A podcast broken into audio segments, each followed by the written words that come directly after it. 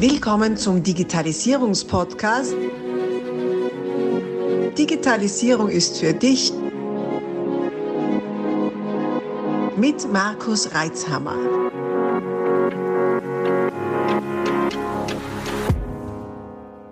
Herzlich willkommen zu einer neuen Ausgabe meines Podcasts Digitalisierung ist für dich. Heute habe ich einen wie soll ich sagen, staatlich hochdekorierten Gast hier. Und zwar den IT-Ziviltechniker, Diplom-Ingenieur FH Anton Greil. Hallo, herzlich willkommen. Servus, Christi. Servus, Markus. Grüß dich. Vielen Dank für die Einladung. ja, freut mich, dass, dass, dass, die, dass du die Zeit nimmst. Ja, danke, danke. Ähm, du bist Ziviltechniker. Das klingt ja schon so ja. kultvoll. Hast du das, das, den österreichischen Staatsadler in, deinem, in, deinem, äh, in deinen Unterlagen oder auf deinen Unterlagen oder in deinem Logo? Das ist eine sehr offizielle Rolle, die du da einnimmst. Magst du mal uns kurz, für den es nicht so ganz klar ist, was eigentlich ein Ziviltechniker ist, kurz erklären, Ingenieurkonsulent, was denn da so deine Aufgaben sind oder deine Befähigung, Befugnisse? Ja, ganz gerne, gerne. Ja, der Ziviltechniker ist eine eine österreichische Eigenheit, sagen wir so. Das ist der, also der, der staatlich befugte und beeidete Ziviltechniker ist eine mit, mit öffentlichem Glauben versehene Person. So, so heißt es im Gesetzeswort drin. Hat aber nichts mit Religion zu tun. Hat nichts mit Religion zu tun. Ne?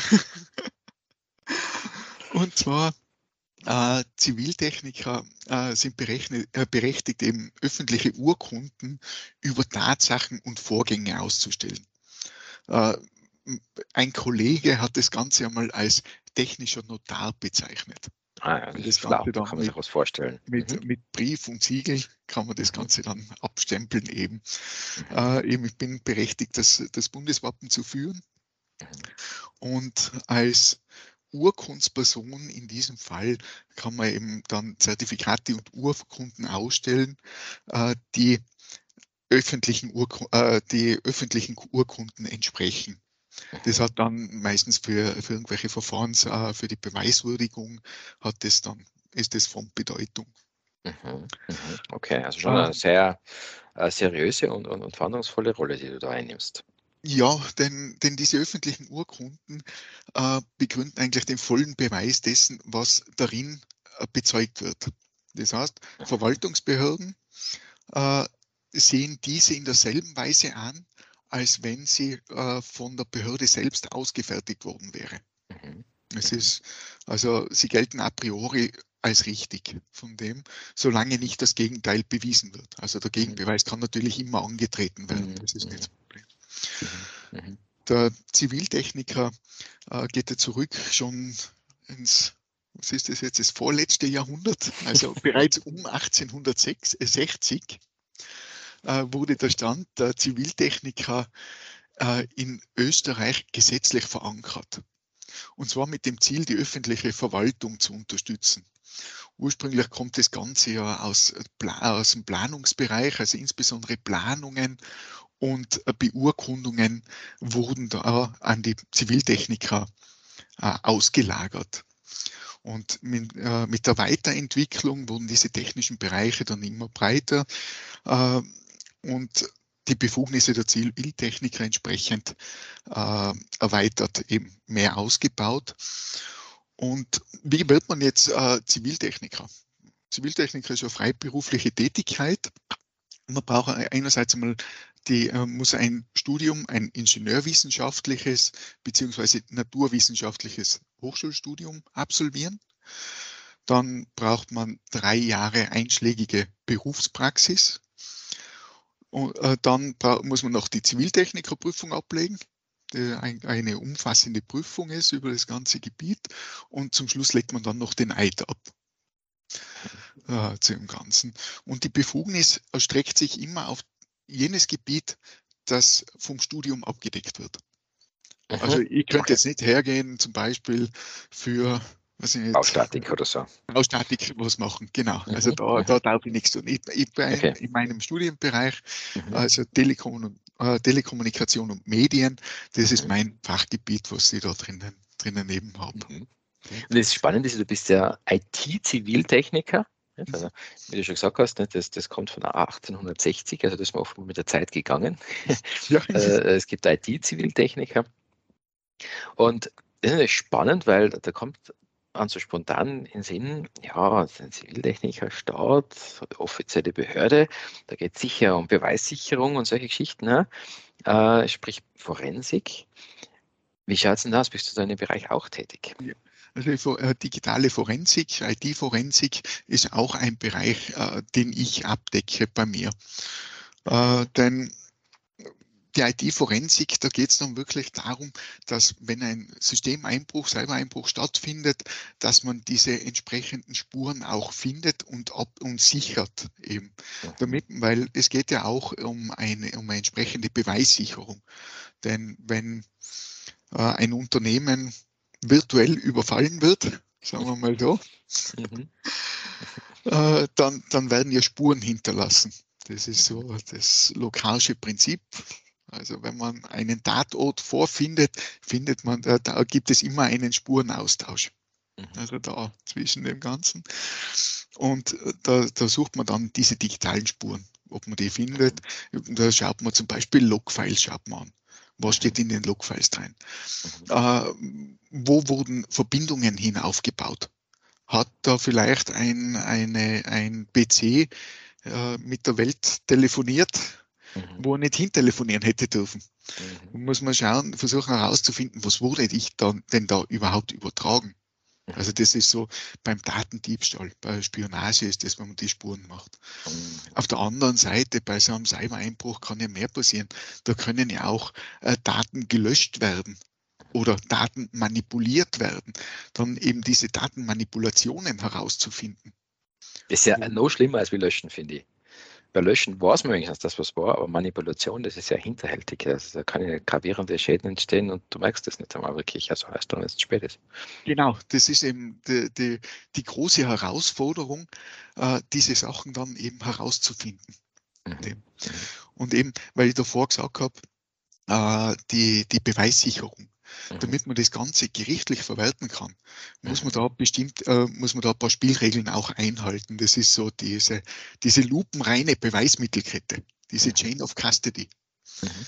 Äh, denn dann, äh, es ist ja so, wenn ich jetzt an, äh, angenommen, wir haben einen Cybereinbruch, da kam es zu Manipulationen an den Daten, zu Zerstörung von Daten. Und wir suchen das aus und wir finden heraus, was da passiert ist. Wir finden auch noch einen Täter, den wir greifbar haben. Ja, das der, ist ja schon der Wunschtraum. ja, eben. Ja. wenn wir jetzt davon ausgehen, wenn der jetzt angeklagt wird vom Staatsanwalt, mhm. und da hat man dann die Beweismittel und äh, man hat da ein bisschen geschludert bei der, bei der Erhebung, bei den Nachforschungen, bei der Detektivarbeit, sagen wir so.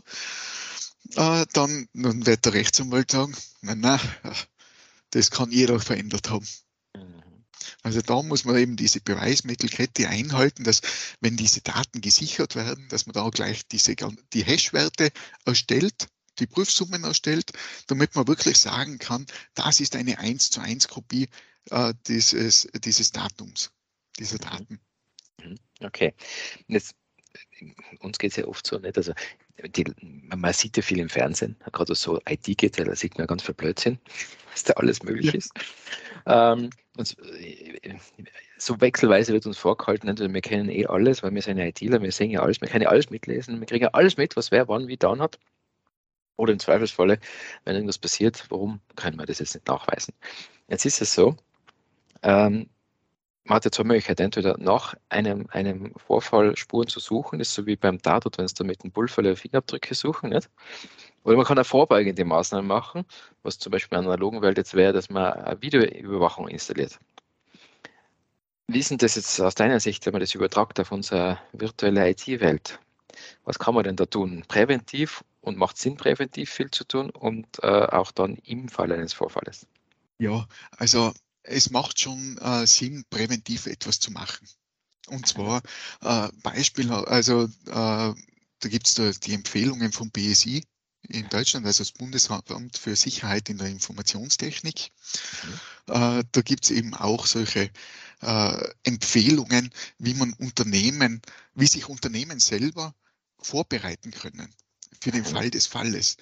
Denn äh, im, äh, wie du davor richtig gesagt hast, im Nachhinein ist immer schwieriger, wenn man, wenn man da Spuren generieren muss. Äh, Im Vorfeld kann man sagen, okay, man baut sich Systeme auf, um ein entsprechendes Logging äh, zu gewährleisten. Dass man mal sieht, okay, was läuft denn da über die Firewall überhaupt drüber? Mhm. Beispiel, was haben wir denn da für Kommunikation? Mhm. Äh, und das Ganze vielleicht, das ist jetzt bisschen ausgeholt. Jetzt ist, hängt jetzt nicht nur mit der Forensik zusammen, äh, aber schon in Richtung eines SIEM auch geht, also Security. Information and Event Management Systems. Mhm. Dass man sowas aufbaut, dass man eben schneller Vorfälle entdecken kann durch mhm. die, diese äh, Korrelation unterschiedlicher Datenquellen, die man dann zusammenführt und gemeinschaftlich auswertet. Mhm. Da, da kann man dann die entsprechenden Alarmsysteme bauen, dass man sagt, okay, mal ein Mitarbeiter, äh, also wir haben unser SIEM-System da. Laut diesem System sitzt der Mitarbeiter an seinem PC im Büro. Mhm. Äh, 20 Minuten später kommt eine Meldung im SIEM, poppt, äh, poppt es auf. Aha, wir haben einen, äh, eine Systemanmeldung aus Südafrika. Von mhm. genau von jenem Mitarbeiter, der vor 20 Minuten nur im Büro gesessen ist. Mhm. Wird schwierig, ne? Mhm. Das wird schwierig. Mhm. Also wenn er nicht gerade über VPN in Südafrika versucht reinzukommen, wird es schwierig, dass er da in 20 Minuten physisch dort ist. Mhm. Also da, da muss man dann eben nachschauen. Man kennt es vielleicht von den Kreditkarten abbrechen, oder? Wenn man eine Kreditkartenfirma anruft und sagt, haben Sie eine Zahlung in keine Ahnung, USA getätigt und dann war ja nicht dort, ist genau dieselbe Logik dahinter, oder? Die merken, man verwendet die Karte, was in Innsbruck und zwei Stunden später in den USA wird es nicht klappen, also physikalisch. Ja. Ähm, und dann schlagen dort die Alarmglocken. Mhm. Genau, das ist eben so ein Klassiker oder Microsoft hat es ja im Einsatz für M365 Anmeldungen, mhm. kann man sie auch aktivieren, äh, dass die Geolocation mitgeprüft wird, mhm. dass man das Ganze nachher eben drinnen auch hat. Mhm. Und mhm. das, da, da ist eben, äh, das ist ein, ein Beispiel für so eine Vorbereitung auf die digitale Forensik. Mhm. Äh, es gibt natürlich, geht natürlich auch weiter, wenn wir jetzt als Unternehmen sein, wir müssen ja gewappnet sein, denn es ist ja nicht die Frage, ob man, ob wir gehackt werden, sondern wann wir gehackt werden. Mhm. Und wie? Und, ja. Und, ja, genau. Und wie? Mhm. Und, und was tun wir im Fall des Falles? Mhm. Äh, da, da, kann man, da kann man drei äh, Phasen unterscheiden. Also wir sind jetzt gehackt worden. Was ist die Incident Response? Also was sind die Sofortmaßnahmen, um den unmittelbaren Schaden begrenzen zu können? In, in der zweiten Stufe haben wir dann den Wiederanlauf drinnen, eben diese äh, Recovery-Phase. Da leitet man Notbetrieb ein und begrenzen die Folgen, Folgeschäden. Mhm. Und durch diese Vorbereitungen wird auch der Zeitdruck für die komplette Wiederherstellung etwas herausgenommen. Mhm. Also man hat da einen Notbetrieb beim Laufen und man kann sich um die, um die Wiederherstellung dann kümmern. Mhm. Und die, die Phase 3 sind wir dann in der Wiederherstellungsphase. Äh, da soll dann jener Zustand hergestellt werden, so wie es vor dem Angriff war. Und wir sollen mhm. wieder in einen Normalbetrieb hineinkommen. Mhm. Mhm. Und in diesem Zusammenhang fallen auch oft einmal so die Begriffe der, äh, der Live-Forensik und Postmortem-Forensik. Also IT-forensische Analysen erfolgen abhängig von der Situation im Postmortem, also mhm. wirklich auf dem, auf dem Datenträger, sage ich jetzt, auf der Festplatte, den wir mhm. ausgebaut haben, oder in der Live-Analyse. Die Live-Analyse ist, wenn äh, die Systeme lau äh, laufen noch, möglicherweise ist auch noch ein Schadcode aktiv. Mhm. Und das muss man eben immer wieder von Fall zu Fall unterscheiden, was wende ich jetzt an. Mhm. Okay. Denn mhm. äh, ein Klassiker für die Live-Analyse ist, wenn ich jetzt einen Virenbefall habe. Mhm. Wenn ich jetzt einen Virenbefall habe, könnte es durchaus sein, dass wenn ich das System ausschalte, sei es über herunterfahren oder über Stecker ziehen oder sonst was. Also Stecker ziehen mittlerweile äh, bleiben noch mehr Spuren erhalten als wie beim geordneten Herunterfahren. Aber da könnte es durchaus sein, dass, äh, dass sich dieser Schadcode dann in Luft auflöst. Mhm. Dass der einen Selbstzerstörungsmechanismus drinnen hat. Mhm. Mhm. Ist, hat man nichts mehr zum Beweis sichern. Genau, genau. Und da, okay. da deswegen, da, da wäre dann die Live-Analyse. Eine. Postmortem-Analyse ist wirklich, wenn es heißt, okay, äh, so der Klassiker, den ich oft einmal bei mir äh, habe, äh, ich habe da auf der Festplatte irgendwelche Daten gelöscht, kann man die nicht wiederherstellen.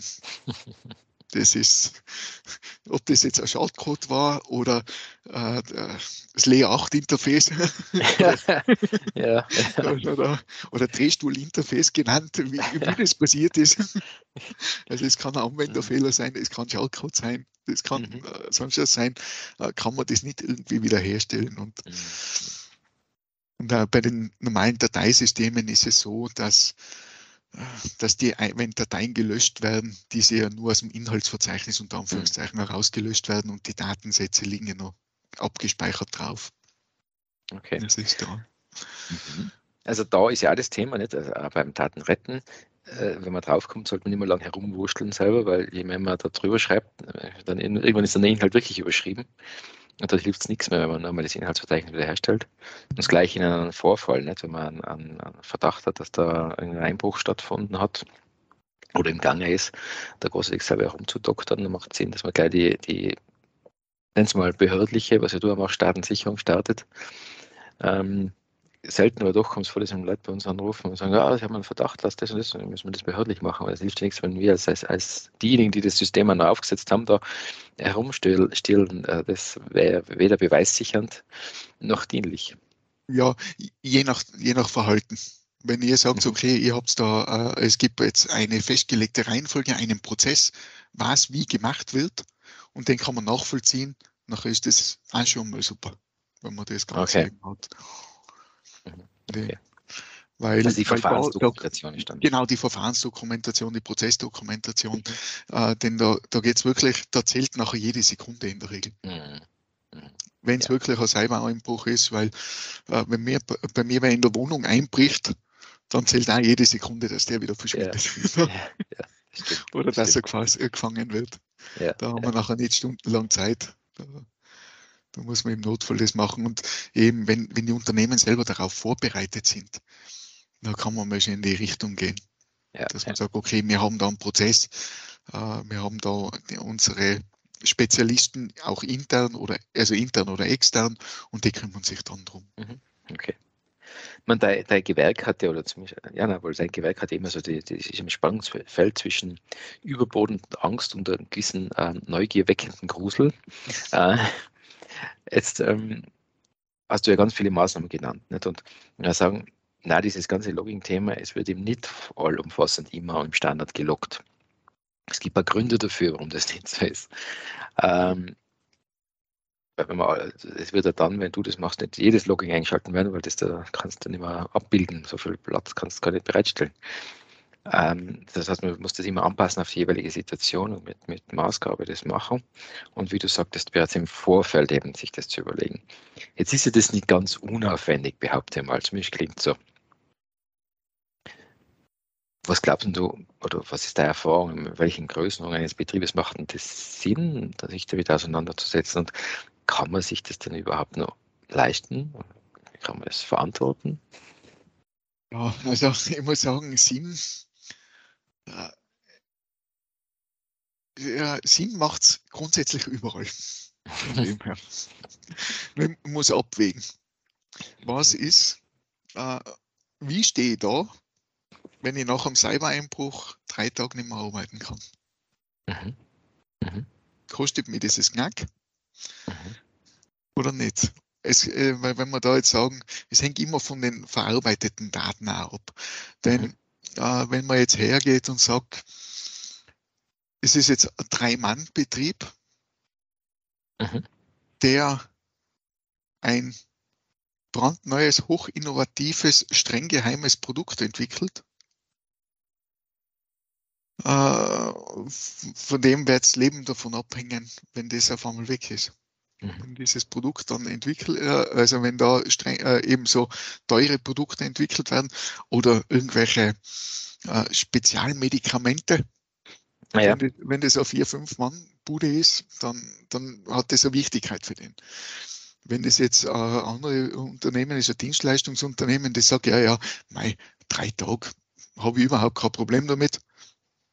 Mir ist auch gleich, wenn die Daten veröffentlicht werden, möglicherweise. Dann kann jetzt nicht so, dramatisch Meine sein. Beobachtung ist ja, dass das ja meistens im Vorfeld, wenn es darum geht, Investitionen tätigen zu müssen oder, oder sich damit auseinanderzusetzen, die Bedeutung ja meistens eher äh, als sehr gering wahrgenommen wird. So, ach mein Gott, na, wir- das werden bei uns die Daten, na, die E-Mails ist sowieso gleich. Und äh, wenn bei uns die Daten weg sind, na, das schaffen wir schon, wir kommen da locker eine Woche durch und die sind, wir haben ja nichts Wichtiges, das höre ich oft. Wir haben ja nichts Wichtiges. Wehe, es kommt so weit, dass was ist, dann ist das einfach mal aber schon komplett konträr die Sichtweise. ähm, irgendwo in der Mitte liegt die Wahrheit. Ne? Ähm, es gibt, ich weiß nicht, äh, ob, ob du den gesehen hast, ich, ich, ich verweise ganz gern drauf. Auf Dreisat in der Mediathek gibt es nur die Dokumentation, die, die heißt Geld her oder Daten weg. Also der Titel ist, naja, äh, aber der Inhalt ist super, weil äh, da berichten sehr offen und ehrlich ähm, Manager und, und Mitarbeiter betroffener Unternehmen. Einmal die Pilz, die Firma Pilz, die diese äh, Notaustausch da machen. Und einmal, ich glaube, es ist Marco Polo, also ein Bekleidungsunternehmen, wie es ihnen denn ergangen ist, als sie gehackt wurden. Und zwar sehr offensichtlich, die sind verschlüsselt worden und erpresst worden. Also der Klassiker. Da reden wir jetzt nicht von irgendwelchen Einsickerungen, wo Firmengeheimnisse gestohlen wurden, sondern ganz klassisch brachial, was da dann im Betrieb abgegangen ist. Und das sollte man sich mal anschauen.